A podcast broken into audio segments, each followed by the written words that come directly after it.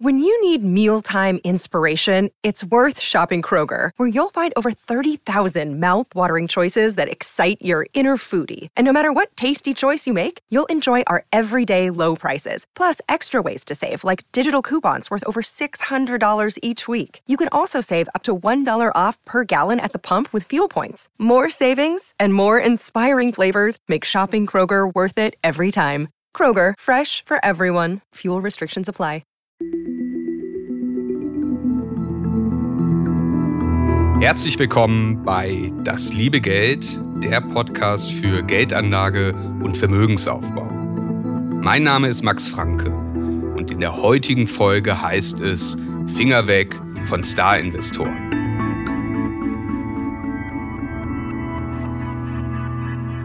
In den letzten beiden Folgen habe ich mich bereits für passives Investieren mit ETFs ausgesprochen, anstatt beim Vermögensaufbau auf die Dienste professioneller Investoren mit aktiv gemanagten Fonds zu setzen.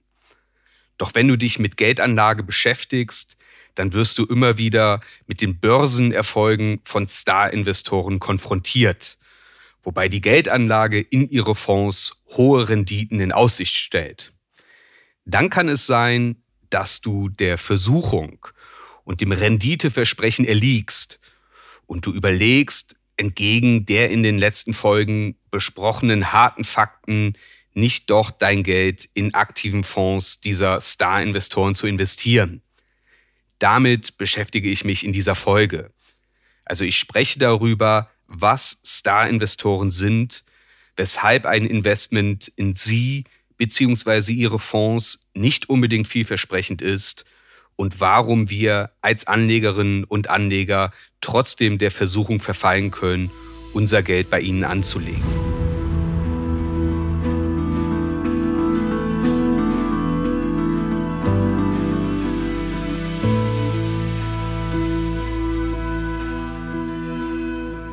Vielleicht sagst du jetzt verwundert, der zitiert in diesem Podcast in einer Tour Warren Buffett und jetzt sagt er, dass man Star-Investoren kritisch sehen sollte. Buffett ist ein wirklich großartiger Investor. Das heißt aber nicht, dass du unbedingt Aktien seiner Investmentgesellschaft Berkshire Hathaway kaufen solltest. Ich zitiere ihn viel, weil er viele schlaue Dinge sagt und weil er die Börse und alles, was damit zu tun hat, sehr anschaulich und auch zeitlos erklärt. Was meine ich mit Star-Investoren? Wenn wir über Börsenstars sprechen, dann meinen wir meist Menschen mit einer oft schillernden Persönlichkeit, die in den sozialen Medien oder der Börsenberichterstattung von sich reden machen und die vielleicht auch mit pointierten Meinungen in Talkshows auftreten. Dazu gehören auch Gurus und andere Leute, die das Prinzip der Aufmerksamkeitsökonomie bestens verstanden haben. Darüber sprach ich bereits in Folge 5 über Autoritätsgläubigkeit. Wenn ich in dieser Folge über Star-Investoren spreche, dann können das ebenfalls Menschen mit einer großen Medienpräsenz sein, die man außerhalb der Investmentblase kennt. Es können aber auch Menschen sein, die eher leise Töne anschlagen und die vielleicht nicht so groß in Erscheinung treten. Star-Investor das ist kein allgemeingültiger oder gar definierter Begriff. Ich meine damit in erster Linie Fondsmanager, die sich aufgrund einer guten Investment-Performance in der Vergangenheit einen gewissen Ruf erarbeitet haben. Sie haben eine Reputation, dass sie eben gut performen, dass sie den Markt schlagen, also dass sie eine bessere Rendite erzielen als der Markt. Dann kann der Gedanke naheliegend sein, dass sie in Zukunft ebenso erfolgreich sein werden. Und dass es eine kluge Idee ist, nun das eigene Geld ebenfalls in ihren Fonds zu investieren. Und die Aussage ist nicht, dass Star-Investoren unseriös sind und dass sie leere Versprechen abgeben. Zumindest nicht grundsätzlich. Es geht darum, dass Investoren bzw. Fondsmanager, die in der Vergangenheit erfolgreich waren, dies in der Zukunft oft eben nicht sind. Und das ist natürlich gemein, weil es ist gegenläufig zu unserer Intuition. Da sind erfolgreiche Fondsmanager, die eine ordentliche Rendite vorweisen können. Und wir sollen diesen Outperformern gerade nicht unser Geld anvertrauen. Und zugegeben, das hört sich erstmal nicht besonders überzeugend an, aber warten wir mal ab. Die Investmentfonds erfolgreicher Fondsmanager können ziemlich groß werden. Und das ist ein Problem. Wenn ein Fondsmanager das ihm anvertraute Geld erfolgreich anlegt und er oder sie erzielt eine überdurchschnittliche Rendite, dann zieht das üblicherweise weitere Gelder nach sich. Also aufgrund der guten Performance entschließen sich bestehende Anleger dazu, mehr Geld in den Fonds anzulegen oder neue Anleger kommen hinzu. Damit steigt die Größe des Fonds, die Assets under Management, also zu Deutsch die verwalteten Gelder. Und diese Gelder wollen erfolgreich angelegt werden. Doch immer mehr Gelder erfolgreich anzulegen, das kann für den Fondsmanager zum Problem werden. Es kann zum Beispiel sein, dass der Fondsmanager bzw. der Fonds auf ein bestimmtes Segment spezialisiert ist vielleicht eine bestimmte Region, eine bestimmte Branche oder auch kleinere Unternehmen, sogenannte Small Caps. Und mit wachsender Größe gehen dem Fondsmanager möglicherweise die Investmentmöglichkeiten aus. Das passiert gar nicht selten. Der Fonds wächst und der Fondsmanager hat auf einmal viel mehr Gelder zur Verfügung, die er investieren muss. Er muss also entweder neue Unternehmen identifizieren, in die er investiert, oder er muss bestehende Positionen weiter ausbauen. Und da kann er dann an Grenzen stoßen. Vielleicht gibt es in dem Segment, also in der Region oder in der Branche, gar keine weiteren attraktiven Investitionsmöglichkeiten. Vielleicht kann er die bestehenden Positionen nicht ewig vergrößern. Vielleicht, weil der Fonds dann zu große Anteile an den Unternehmen halten würde. Und das kann dazu führen, dass es zu qualitativen Abstrichen kommt. Dass Aktien von Unternehmen gekauft werden, die vielleicht keine so tollen Investitionen darstellen, dass der Fonds seine ursprüngliche Strategie aufweichen muss und auch in anderen Segmenten investiert oder dass große Unternehmen hinzugekauft werden. Und die Investition in große Unternehmen erscheint dann erstmal unproblematisch. Die Aktien sind liquide Sie werden also viel und in hoher Stückzahl gehandelt und man läuft auch nicht Gefahr, dass der Anteil des Fonds an den betreffenden Unternehmen zu groß wird. Doch vermutlich sind das genau die Unternehmen, die sich auch in den gängigen ETFs wiederfinden. Und die machen dann einen immer größeren Anteil am Fonds aus. Dann macht der Fondsmanager vielleicht nicht unbedingt etwas falsch, er leistet aber auch nicht zwingend einen Wertbeitrag.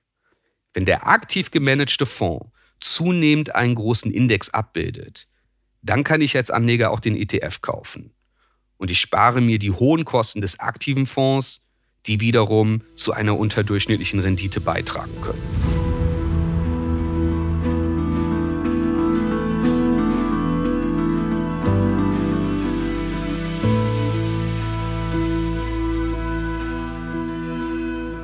Dass die Größe erfolgreicher Fonds ein struktureller Nachteil sind, kann man auch bei Investoren wie Warren Buffett und Charlie Munger sehen. Die müssen sehr hohe Beträge investieren, um bei der Größe ihrer Investmentgesellschaft Berkshire Hathaway einen nennenswerten Impact zu haben. Buffett kann einen großartigen Deal tätigen und den Einsatz verdoppeln. Wenn es aber nicht um sehr viel Geld geht, dann bringt ihm das nichts. Also seine Möglichkeiten, überhaupt zu investieren, die sind gering, weil viele Unternehmen fallen da raus. Umgekehrt ist Buffett der Meinung, dass es ein struktureller Vorteil ist, nicht viel Geld zur Verfügung zu haben. Er sagt, I think I could make you 50% a year on $1 million. No, I know I could. I guarantee that. Also zu Deutsch, mit einer Million Dollar könne er garantieren, eine 50% Rendite zu erwirtschaften. Und dazu sei gesagt, Buffett investiert viele Milliarden Dollar. Für ihn ist eine Million Dollar ein eher kleiner Betrag. Und für uns normalsterbliche Investoren wäre natürlich auch eine Rendite von 50% eher unrealistisch. Die Botschaft von Buffett ist, dass es verdammt schwierig ist, mit großen Beträgen eine hohe Rendite zu erwirtschaften. Je größer ein Fonds ist, desto geringer sind die Möglichkeiten, gut zu investieren, desto schwieriger ist es, einen wirklichen Mehrwert gegenüber passiven Investitionen wie ETFs zu erzielen und desto schwieriger ist es, eine überdurchschnittliche Rendite zu erwirtschaften. Und das ist schon etwas absurd. Je erfolgreicher ein Investor oder Fondsmanager ist, desto schwieriger wird es für ihn, erfolgreich zu bleiben.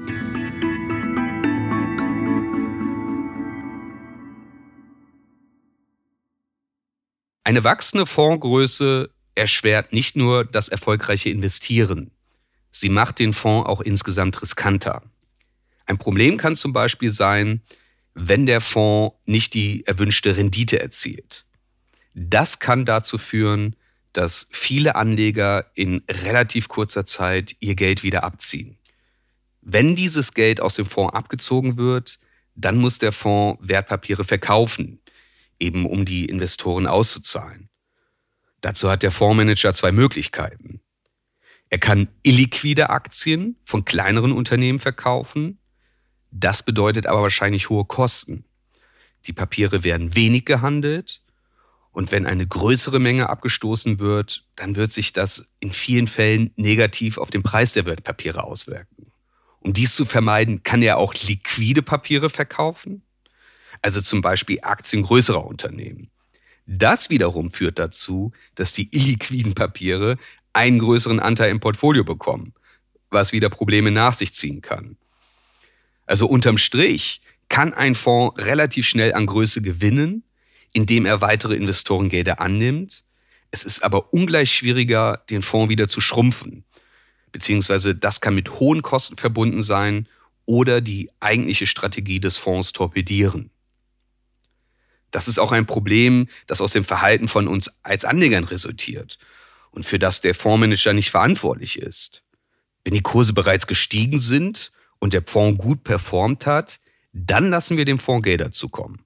Wir kaufen also auf dem Hoch. Und wenn es schlecht läuft und die Kurse abgeschmiert sind, dann ziehen wir Gelder ab und der Fonds ist gezwungen, zu diesen schlechteren Kursen Wertpapiere zu verkaufen.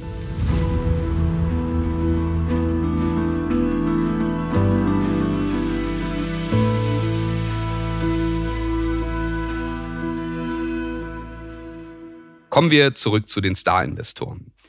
Die sind erfolgreich und das ist bekannt und das bedeutet unweigerlich, dass ihr verwaltetes Geldvolumen groß ist bzw. beträchtlich gewachsen ist.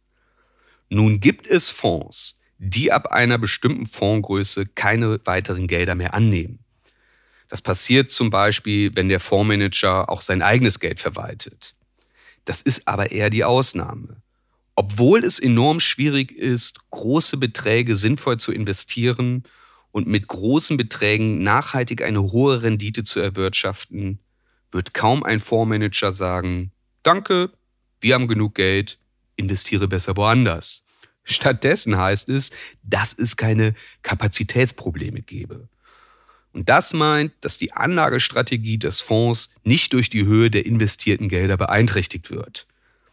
Und das Problem ist ein grundlegender Zielkonflikt zwischen dir als Anlegerin oder Anleger auf der einen und dem Fonds bzw. dem Fondsmanager auf der anderen Seite. Du willst dein Geld sinnvoll investiert wissen und eine hohe Rendite erwirtschaften. Für den Fonds sind allerdings die Assets under Management entscheidend.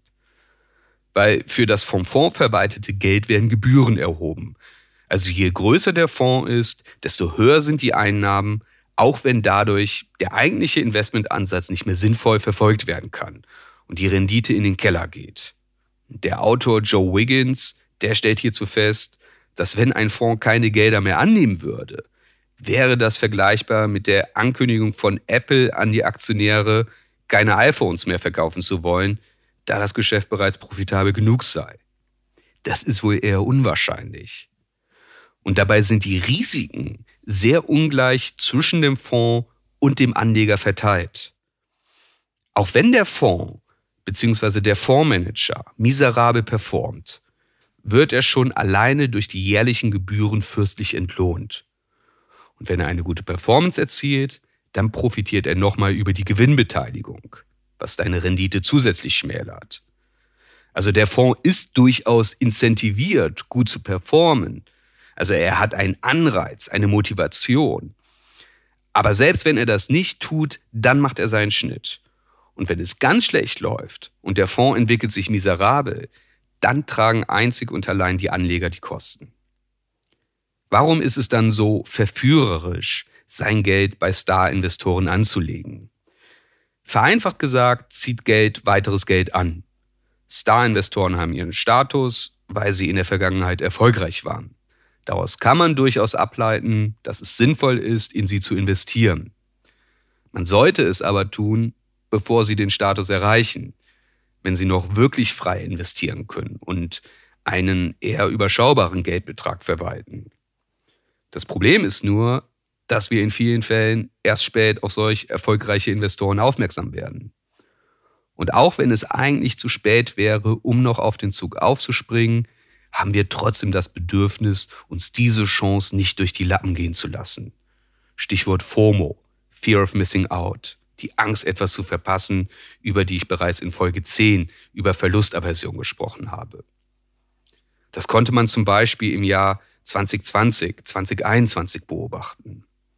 Da waren insbesondere Technologiefonds überaus erfolgreich und es entstand sehr viel Fantasie, wie großartig sich das noch in der Zukunft entwickeln kann. In solchen Situationen überwiegt der Eindruck der vergangenen Performance. Wir unterstellen, dass die Rendite der Vergangenheit auch in Zukunft erreicht wird, dass das immer so weitergeht. Und Warren Buffett meint dazu, dass es Teil der menschlichen Natur ist, die jüngere Vergangenheit zu extrapolieren. Doch diese Extrapolation ist gerade mit Blick auf die Performance von Star-Investoren gefährlich. Vielleicht ist die starke vergangene Leistung des Fondsmanagers mittlerweile eingepreist und die Zukunft verspricht nur noch wenig Kurspotenzial. Vielleicht ändert sich das Marktumfeld und das, was den Star-Investor in der Vergangenheit so erfolgreich gemacht hat, gilt zukünftig nicht mehr. Und um die historischen Erfolge zu wiederholen, müsste der Fondsmanager nun etwas anderes machen. Ob ihm oder ihr das gelingt, ist allerdings fraglich. Stichwort Circle of Competence aus Folge 17. Und vielleicht hatte der Star-Investor in der Vergangenheit auch einfach eine übermäßige Portion Glück. Abschließend lässt sich sagen, wie in verschiedenen Folgen dieses Podcasts bereits erläutert, ist das passive Investieren mit ETFs für einen erfolgreichen Vermögensaufbau in den meisten Fällen der aktiven Geldanlage vorzuziehen. Wenn du in Einzelaktien investieren möchtest, dann kannst du das gerne machen. Du kannst natürlich ebenfalls dein Geld den Geschicken eines Fondsmanagers anvertrauen, wenn du das für richtig erachtest. Ich möchte die aktive Geldanlage nicht verurteilen.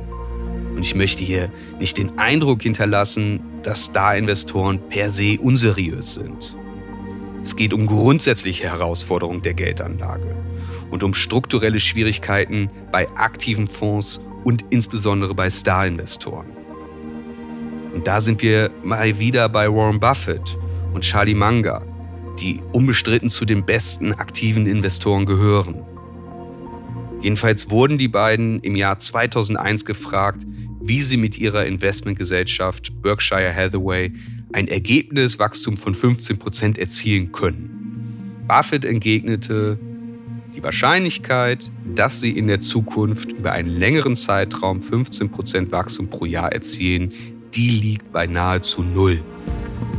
Und tatsächlich wuchs Berkshire Hathaway im Zeitraum von 2001 bis 2021 mit weniger als 10 Prozent im Jahr. Also auch Buffett und Manga kämpfen damit, dass die Größe ihres Portfolios sie in ihren Möglichkeiten einschränkt. Es gibt nicht viele Unternehmen, die ein Gewinnwachstum von 15 Prozent erzielen. Und schon gar nicht viele große Unternehmen, die für einen Invest seitens Berkshire Hathaway qualifizieren würden. Und allein mathematisch wird ein hohes Wachstum ab einer gewissen Portfolio- oder Unternehmensgröße zu einem Ding der Unmöglichkeit. Wenn ein großes Unternehmen oder ein großer Fonds um 15 Prozent wächst, während die Gesamtwirtschaft um lediglich 6 Prozent wächst, dann wäre das Unternehmen bzw. der Fonds im Laufe der Zeit die Wirtschaft. Also ab einem gewissen Punkt ist es unausweichlich, dass sich das Wachstum verlangsamt.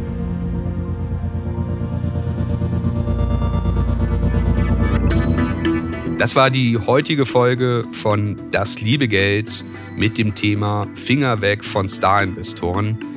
Wenn dir dieser Podcast gefällt, dann wäre es klasse, wenn du ihn auf den üblichen Podcast-Plattformen abonnierst und bewertest und auch deinen Freunden davon erzählst. Melde dich gerne mit Fragen, Anregungen und Themenwünschen per Mail an geldpodcast.gmail.com oder abonniere den kostenlosen Newsletter, um keine Ausgabe zu verpassen. Den Link findest du in den Show Notes. Die nächste Folge gibt es in zwei Wochen. Bis zum nächsten Mal.